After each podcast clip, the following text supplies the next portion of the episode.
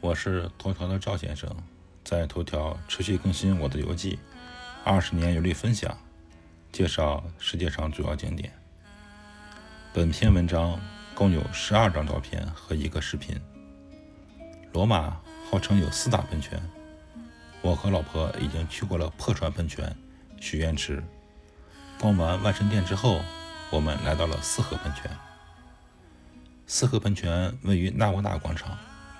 这个广场在罗马的市中心，号称是罗马最美丽的广场，被圣阿涅塞教教堂、潘菲利宫包围。广场中心包围着四合喷泉、尼普顿喷泉、摩尔人喷泉三座喷泉。在汤姆·汉克斯主演的电影《天使与魔鬼》中，纳沃纳广场有出现，一个主教被扔进了四合喷泉。这部电影改编自作家丹·布朗的作品。丹·布朗对四合喷泉有描述。注意上面这张图片，纳瓦纳广场正中间有一个带方尖碑的喷泉，就是四合喷泉。这个喷泉为什么被称为四合喷泉呢？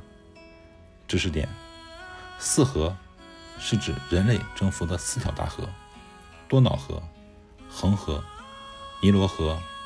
和普拉达河，同时，这四条河流又代表人类文明的四块大陆：多瑙河表示欧洲，恒河表示亚洲，尼罗河表示非洲，普拉达河表示美洲。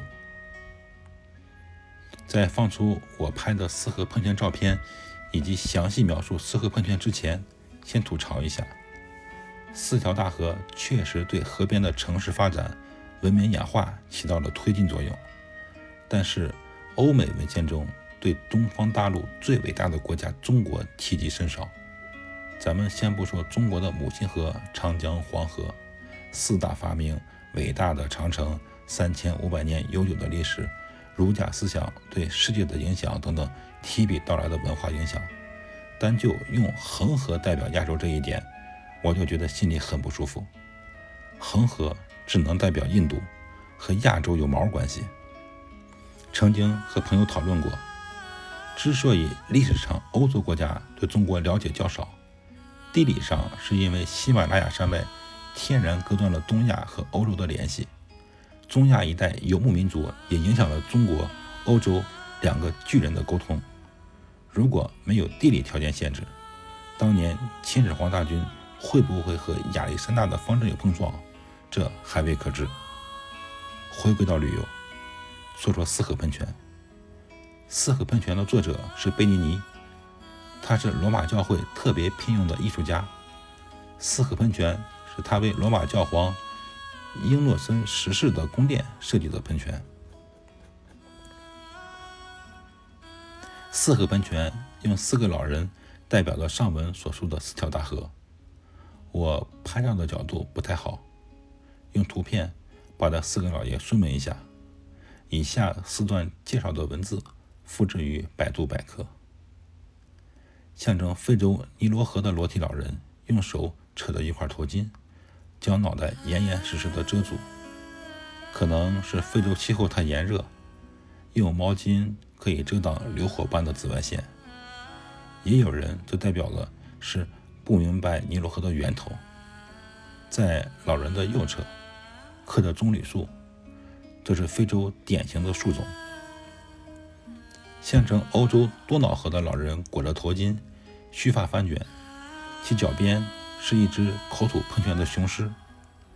多瑙河伸出他的双臂，迎向一面盾牌，盾牌上刻有圣彼得的钥匙和三重王冠，还有象征英诺森十世的徽章、三朵百合和一只代表圣灵的鸽子。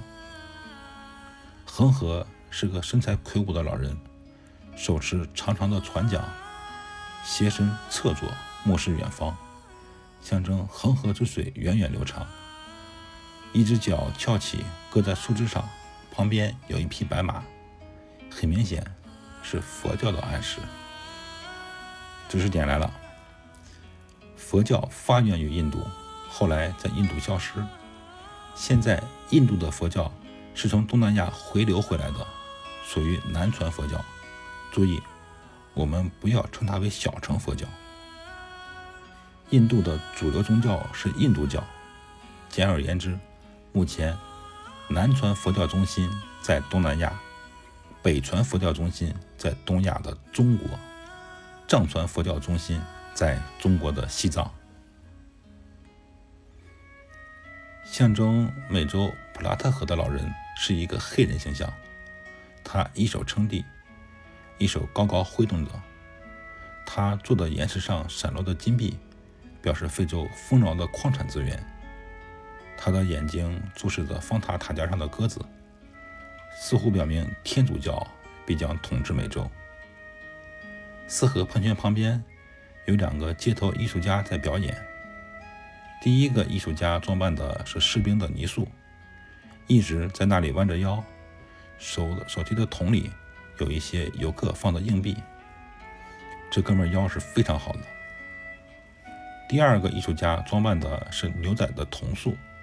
如果有游客给他硬币，他会用套马绳套住游客，掏出枪顶在游客脑袋上，摆出抢劫的造型。我亲眼看到一个妹妹给他钱后，被他一系列操作吓得大声尖叫，搞得真的和抢劫差不多。纳瓦纳广场有很多卖画和艺术品的小摊位。我老婆用当年顶级的五百万像素相机录像，注意，当时是二零零一年，五百万像素的相机几乎是当时顶级相机，但是还是拍的不是特别清晰。我隐约记得这些摊位的画的价格在一百欧元左右。赵先生，二零二零年七月十九日。